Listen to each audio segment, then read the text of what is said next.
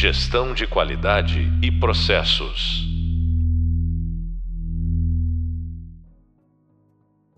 Olá, bem-vindos ao podcast da disciplina de Gerenciamento Ágil de Projetos. Sou o professor Luiz Tadeu e neste podcast vamos falar de como reagir ao mundo interconectado. Vamos passar um pouquinho sobre mundo VUCA, Bunny e também como isso tudo está amarrado à agilidade.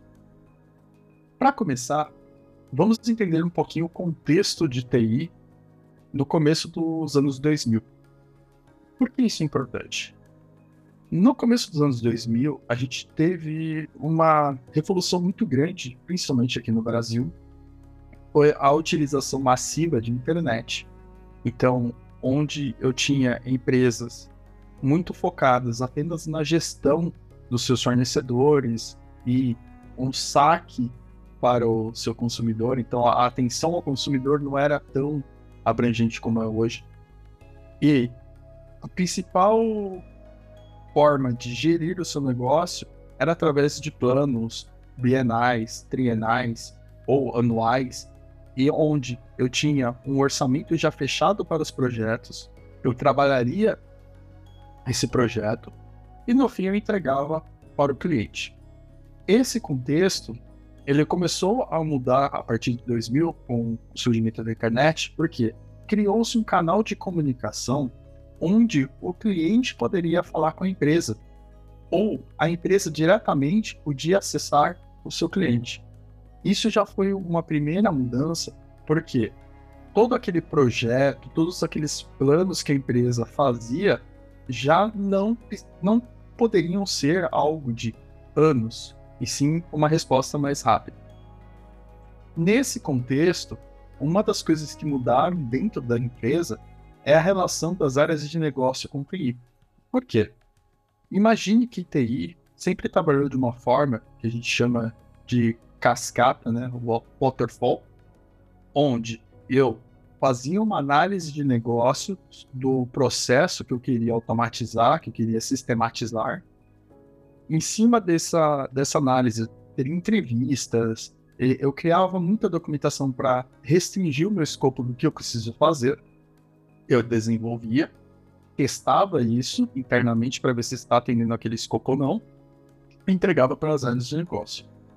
Isso funciona muito bem quando você tem um tempo de desenvolvimento e um tempo de entrega para o seu cliente muito longo. Porém, quando você começa a encurtar esse tempo, esta forma já não funciona muito bem. Outro impacto muito grande que a gente teve a, a partir do, dos anos 2000 foi a globalização de fornecedores. Por exemplo, né, se antes eu tratava só com fornecedores locais, né, é, eu poderia ter fornecedores externos trabalhando para mim e entregando coisas em outros países, outros continentes. Essa mudança fez com que eu expandisse a, a minha gama de produtos, mas também me expusesse de uma maneira global. Assim, com todos esses dilemas, né, é, a empresa ela teve que mudar a forma com que ela organizava os seus processos internos. E aí, logo em 2007, 2007, 2008, surgiu os smartphones, que foi mais um degrau que você dá mais voz para o seu cliente, você dá mais é, recursos para esse cliente pesquisar fornecedores e pesquisar inclusive fornecedores internacionais e faz com que você não possa mais perder ou falhar grande em projetos. Quando eu digo falhar grande, é um projeto de um ano, ele não pode ser desenvolvido em um ano, entregar e ser falho essa conjunção de tecnologia que aconteceu no mundo, fazendo com que os fornecedores e clientes se tornem mais informados, se tornem mais relevantes e ganhem uma voz muito maior, mexeu totalmente com as estruturas das empresas tradicionais. E aí entra um contexto muito interessante, que é o seguinte: por volta mais ou menos da década de 90, a gente tem é, a estruturação né, de um termo chamado VUCA, que é um acrônimo de volatilidade, incerteza, é VUCA, porque incerteza em inglês é uncertainty, e complexidade e ambiguidade, que mostra mais ou menos como aquele mundo do final dos anos 90, começo de 2000 estão, está funcionando. Então, você tem uma questão onde eu tenho um problema latente de atender clientes, mas o meu negócio já não é tão firme e tão certo quanto eu imaginava. Para vocês terem uma ideia de um exemplo né, de VUCA, é, imagine você montar uma loja, uma loja de venda de produtos eletrônicos, por exemplo, na década de 80 e 90. Nesse contexto, o que você precisava fazer? Você precisava ter bons contratos de fornecedores, normalmente são fornecedores locais. Por exemplo, aqui no Brasil, seriam fornecedores da Zona Franca de Manaus. Você teria que ter bons pontos físicos, né? Então, por exemplo, ah, tem que ter loja nas principais avenidas das capitais brasileiras. Ou se quiser fazer um mercado regionalizado sudeste, ah, tenho que estar presente Rio de Janeiro, Minas Gerais, São Paulo Espírito Santo. Você tem que ter um bom estoque, porque a partir do momento que a pessoa vai na loja, ela não vai aceitar comprar algo e esperar depois entregar. Né? No contexto, de novo, anos 80 e 90. Eu vou lá na loja, eu compro, põe embaixo do braço e levo, né? E uma questão que era muito latente, por ser esse contato né, físico, essa olho no olho, era muito diferente o tratamento e muito diferente os ganhos das empresas que tinham vendedores bem treinados, que eram simpáticos com os clientes, que tinham uma atenção, tinham conhecimento sobre os produtos. Porque imagine que esse cliente ele não tinha internet. Todo o conhecimento que ele tinha do produto ou vinha de comerciais ou do próprio vendedor que estava apresentando o produto e mostrando como ele funcionava. Isso na década de 80. A partir de 90, 2000, com a internet, eu busco o que eu quero. Eu já sei como o produto funciona. Eu não dependo totalmente só daquilo que estão me falando de vendedores ou comerciais. Eu posso buscar, eu posso entrar em contato com a empresa que produziu esse produto. E aí, imagina esta mudança.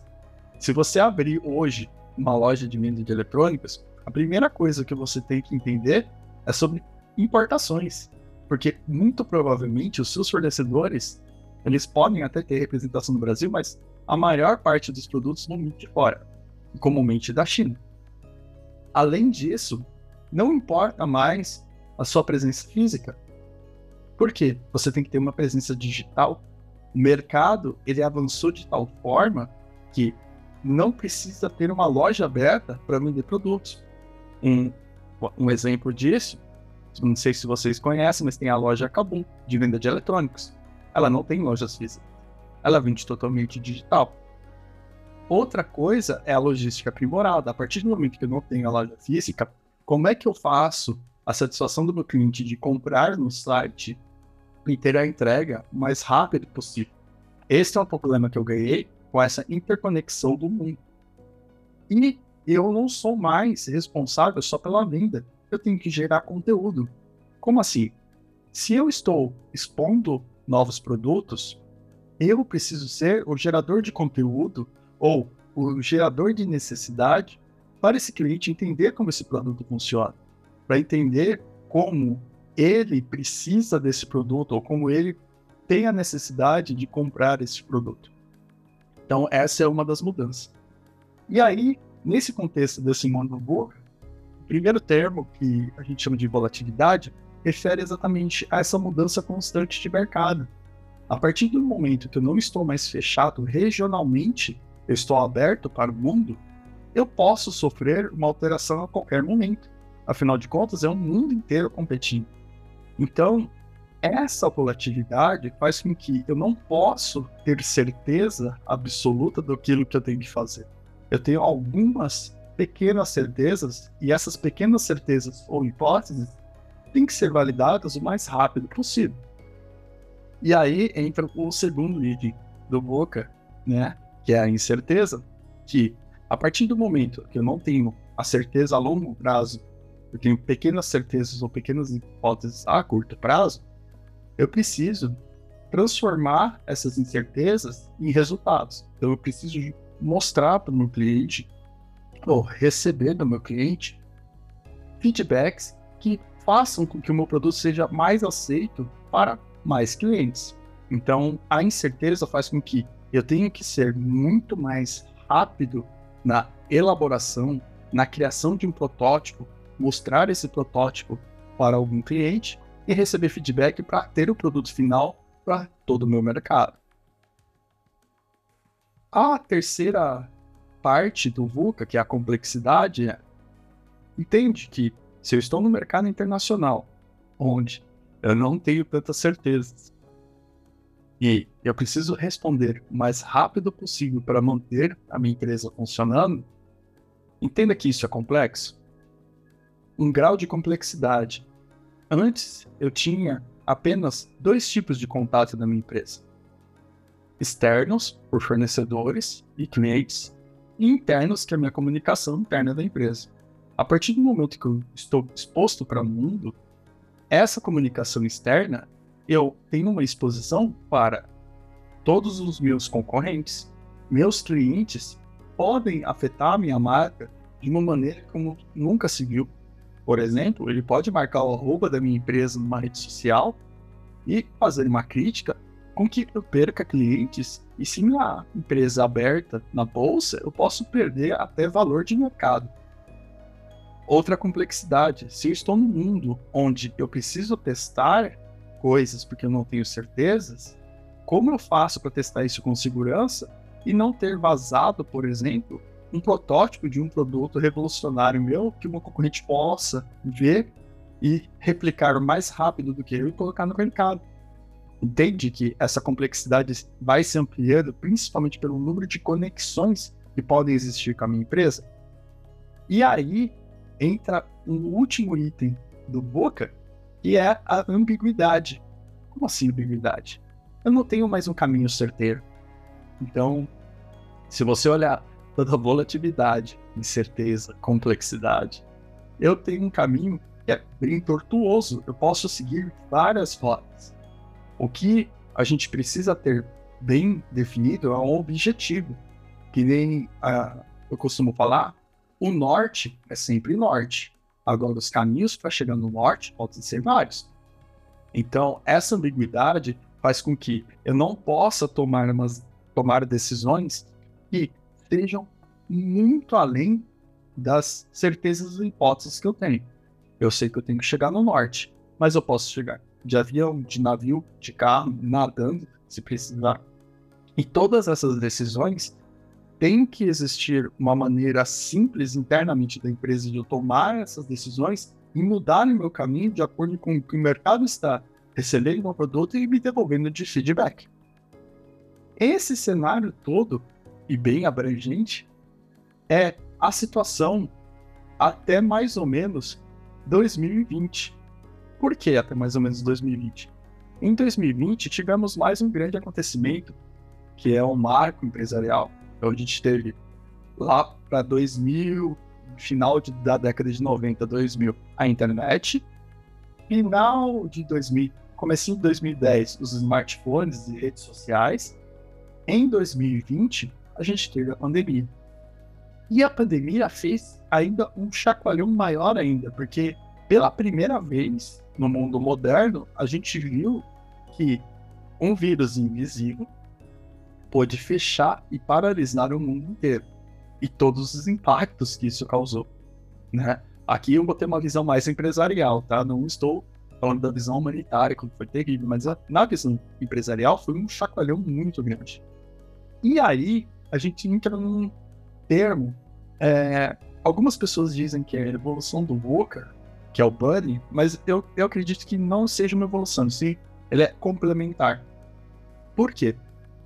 O Bunny, primeiro B, né? O Brighton, é frágil.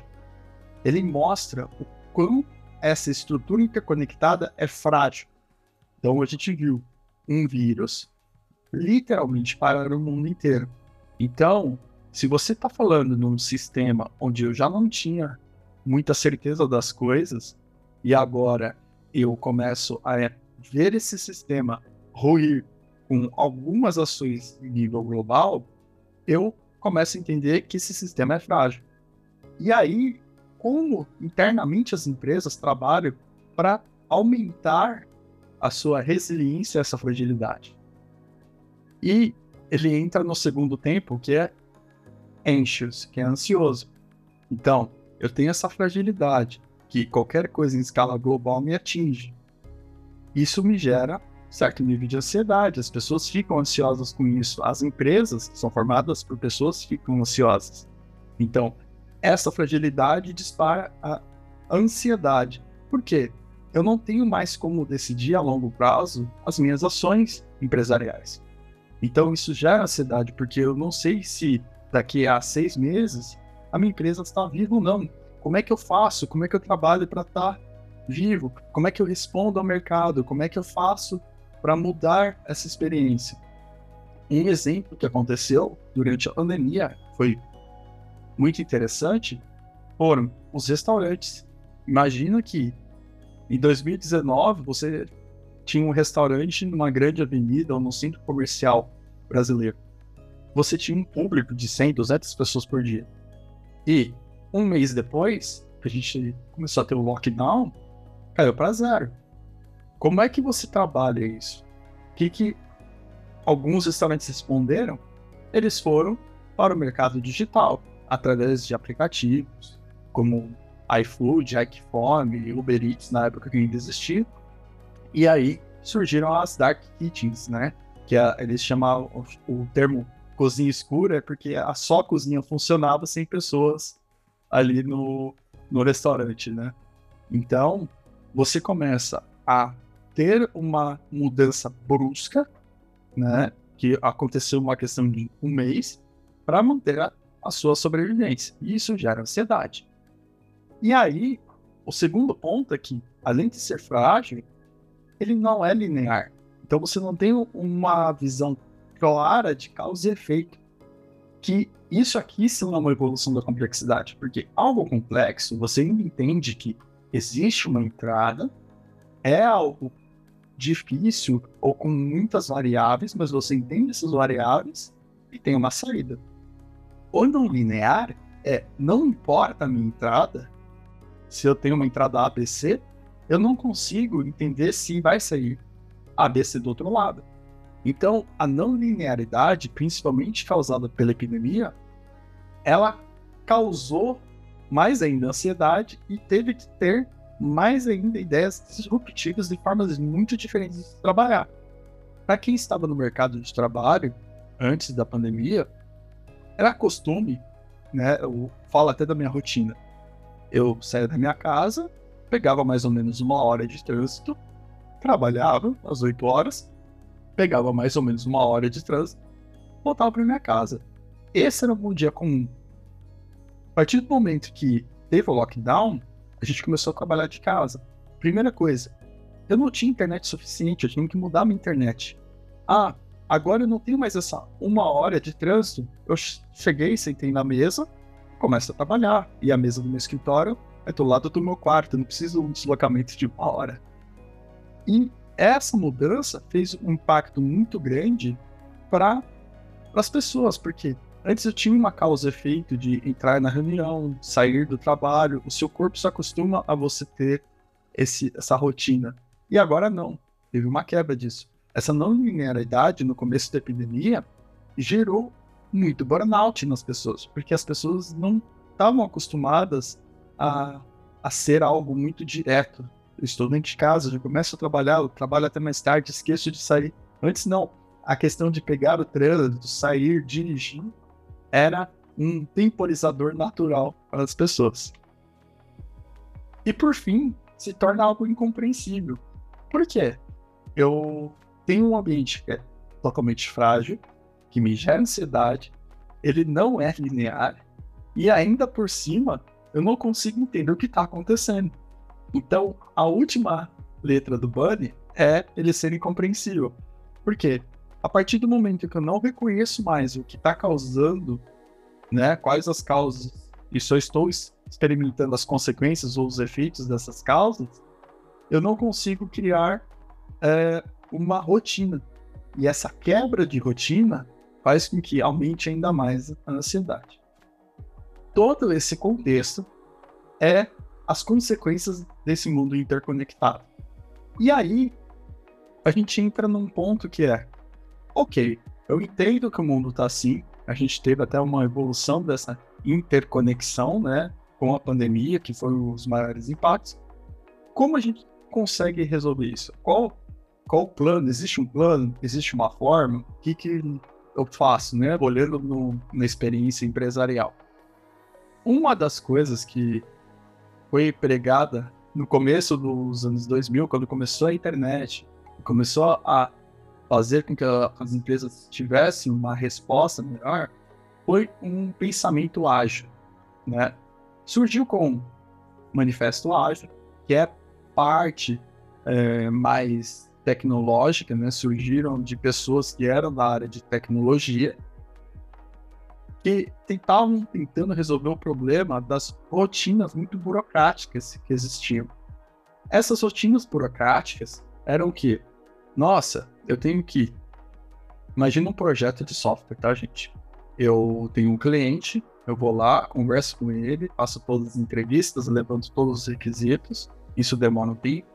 Pensar num projeto pequeno, um mês de levantamento de requisitos. Depois, eu trago esse levantamento de requisitos para minha equipe técnica, onde eu passo por uma validação técnica, entendo se isso é possível ou não, faço todos os ajustes, começo a desenvolver. Eu desenvolvo todo esse pedaço e no fim de dois, três meses, meu cliente vai ver isso de novo.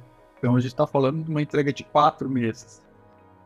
O cliente, quatro meses depois, já não tem a mesma visão ou já não tem o mesmo problema de negócio que ele enfrentava há seis meses atrás, quando ele pediu esse projeto. Então, já não fazia mais sentido. E aí se gastava mais tempo no projeto discutindo o que eu deveria ter feito, não fiz, ou o que eu fiz porque você me pediu, do que qual que é o seu problema que eu preciso resolver. E aí, o pensamento de agilidade, ele é um contexto na qual você sai de algo determinado, né, determinístico, um pensamento determinístico, para um pensamento empírico. O pensamento determinístico, ele tende a você sabe muito bem quais são suas variáveis de entrada, você entende o que você vai ter de saída, você tem que formular esse meio, o trabalho. Então, você é orientado a um plano. Você não precisa ter uma comunicação muito grande, porque como você já mapeou as entradas, só você entregar a saída. É como se fosse uma fórmula matemática. Eu sei o meu x, Logo, eu vou saber qual é o valor do meu Y. Como ele é determinado e eu tenho um plano, eu não tenho entregas recorrentes. Normalmente faço grandes entregas. Ainda mais porque se eu estou falando de um fornecimento externo de software, por exemplo, é muito melhor que o meu time produza mais e monte mais, entregue no final algo pronto, do que eu entregando pequenos pedaços que me causa mais problema para ir integrando isso ao longo do tempo, nessa estrutura determinística. Eu não faço é, esse fluxo de entrega contínua, porque como eu entrego em blocos, eu trabalho em fases. Imagine uma logística de uma empresa, é, na qual eu recebi o, o pedido do produto. Vai para a área de logística e faz a validação de estoque. Depois que ela pega todos esses produtos, ela fecha um pacote que vai para a área de logística de despacho, que é despachar isso para o cliente. Depois dessa de despacho, ela tem a rota certinha, vai para um caminhão, e esse caminhão vai até uma loja, vai até o cliente entregar. Entenda que tem esses blocos. Imagina que software é produzido dessa forma. Então, eu tinha análise, era um grande bloco. Eu tenho um rito de passagem, ó. A análise agora virou desenvolvimento. Desenvolvimento, eu faço um grande bloco, porque eu tenho um rito de passagem para testes. E aí, esse teste e desenvolvimento acabava ficando cíclico, né? Se eu tinha erros, no final eu tenho entrega para o cliente.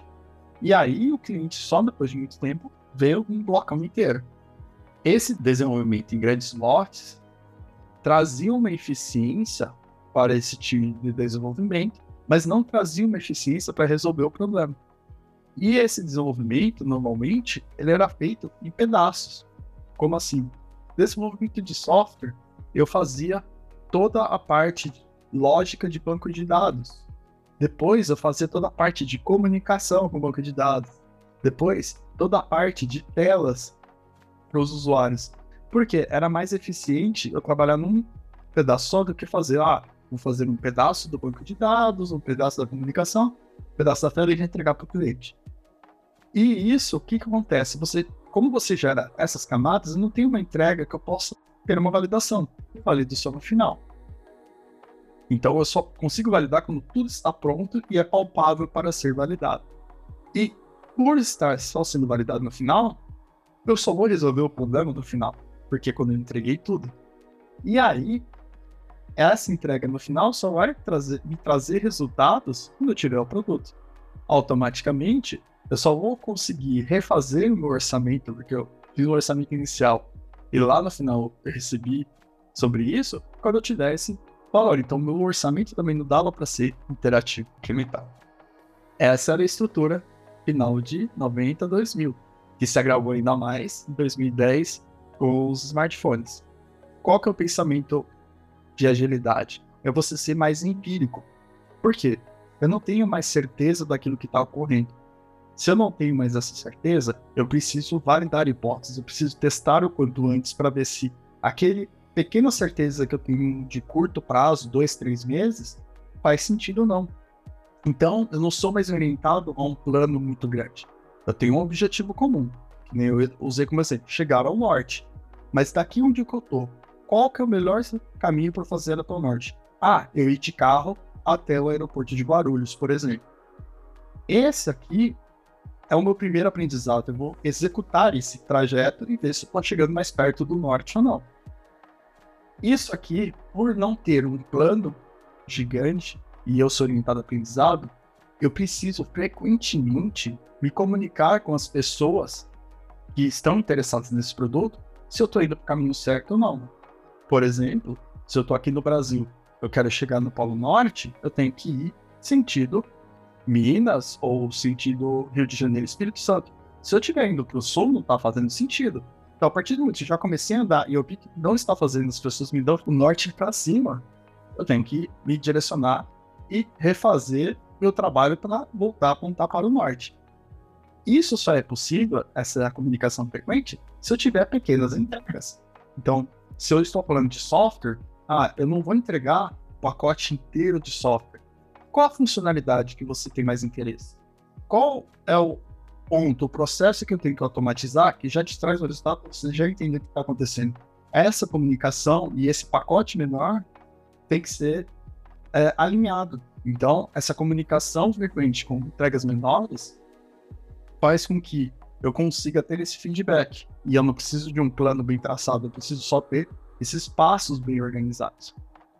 Aí, o que acontece? Conforme eu vou entregando, entende que esse time que está entregando junto com esse cliente, estão ganhando aprendizado, então eles são mais focados em aprendizado contínuo do que definição de requisitos. Então, a partir do momento que esse time vai trabalhando junto com o cliente e vai entregando esse software, ele começa a aprender e começa a entregar mais rápido, mais coisas para esse cliente. E aí esse desenvolvimento, essas camadinhas de entrega, elas são entregas completas. Não é o projeto como todo, mas é uma entrega que eu consigo usar, eu consigo pôr feedback, eu consigo aprender para uma próxima entrega. E esse desenvolvimento e essas entregas acabam se tornando uma entrega complementar de funcionalidades.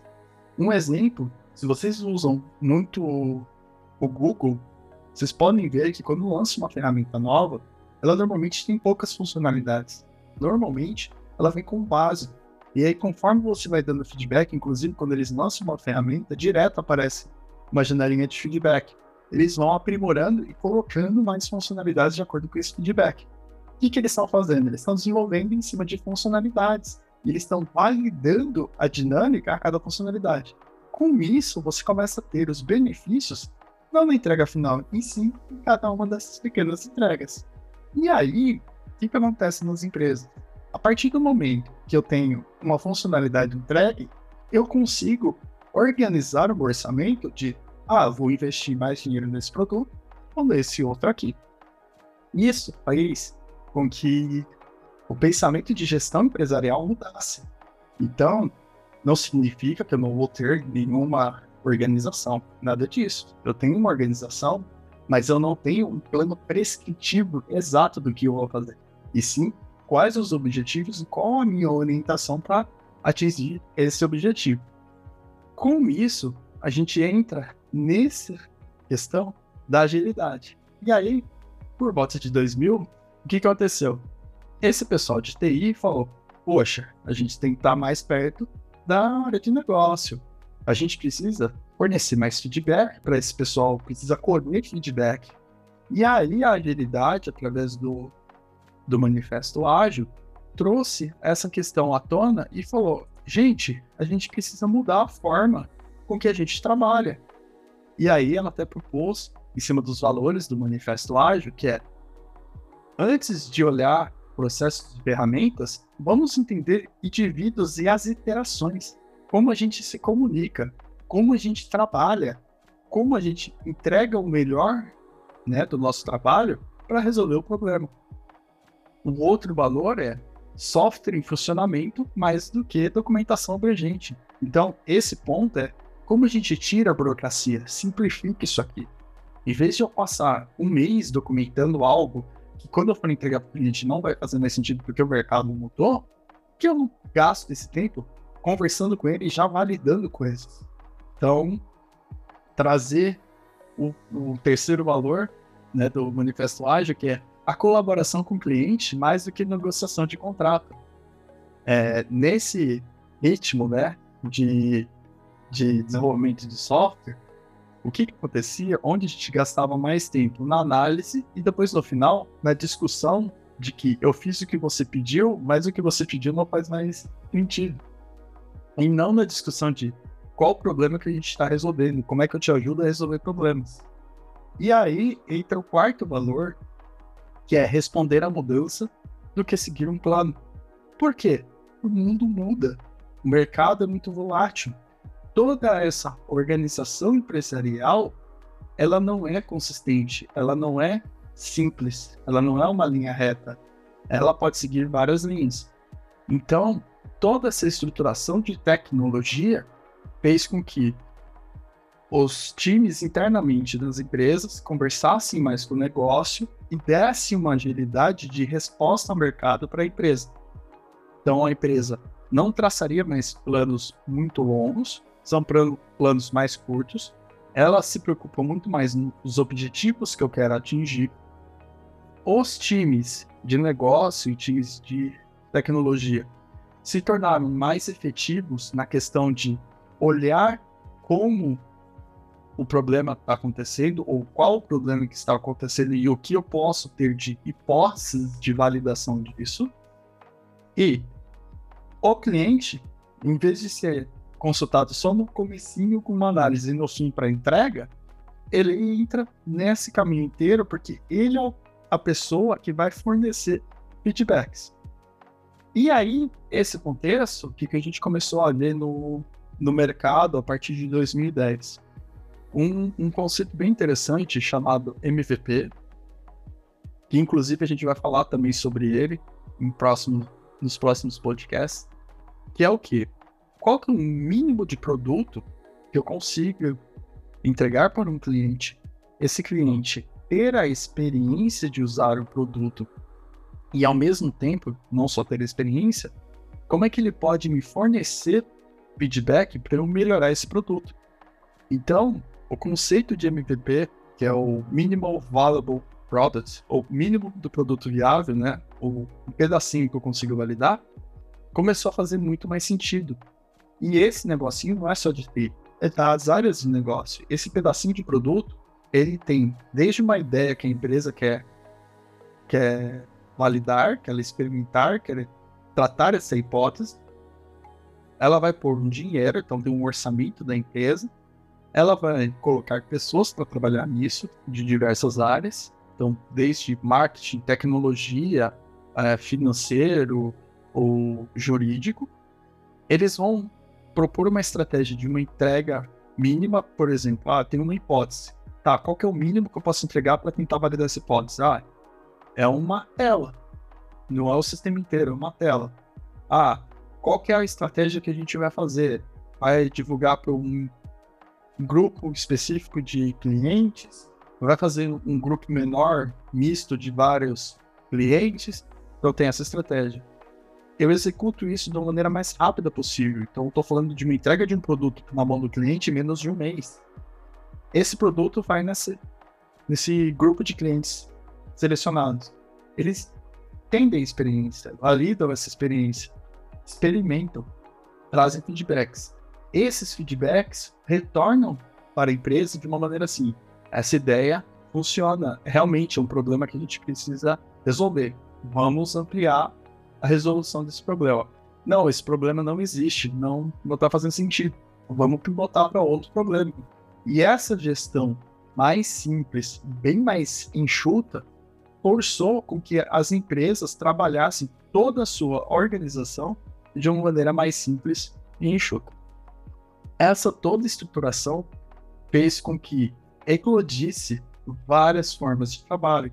E aí sim também explodiu o termo agilidade para toda empresa. E o que começou na parte técnica para tirar burocracias internas entre a área de negócio e TI se tornou uma agilidade para todo o negócio da empresa, que também é conhecido como Business Agility. Mas isso é assunto para outro podcast. Tudo isso que você viu faz parte, então, aqui do podcast Como Reagir ao Mundo Interconectado, comigo, Luiz Tadeu, professor Luiz Tadeu. E esse assunto está mais detalhado no tema 1, Introdução à Agilidade, do Hub Leitura e também do Hub Visual. Bons estudos e até a próxima! Gestão de qualidade e processos.